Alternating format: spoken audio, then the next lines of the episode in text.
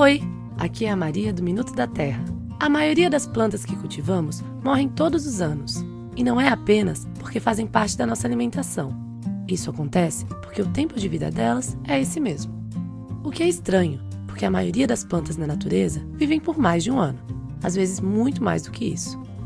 Na teoria, se cultivássemos essas plantas perenes, que são aquelas com um ciclo de vida mais longo, ao invés das anuais, nós não precisaríamos replantar tudo de novo todo ano, e nossas vidas seriam bem mais fáceis.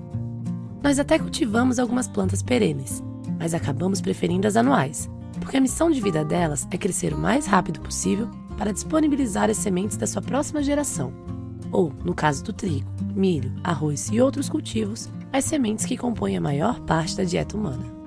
As plantas perenes, por outro lado, levam o tempo que elas acham necessário para crescer com calma e desenvolverem raízes fortes, que as ajudam a viver por um longo período de tempo, o que significa que elas não têm pressa de reproduzir.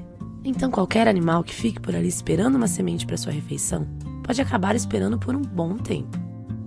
Na natureza selvagem, a estratégia dessas plantas geralmente é a vencedora, pois uma vez que elas escolhem onde vão ficar, é difícil tirar elas dali, sobrando pouco espaço para as plantas de vida curta desenvolverem no mesmo local. Ou seja, é preciso algum evento como um incêndio para limpar a área e liberar espaço para as plantas anuais ficarem por ali.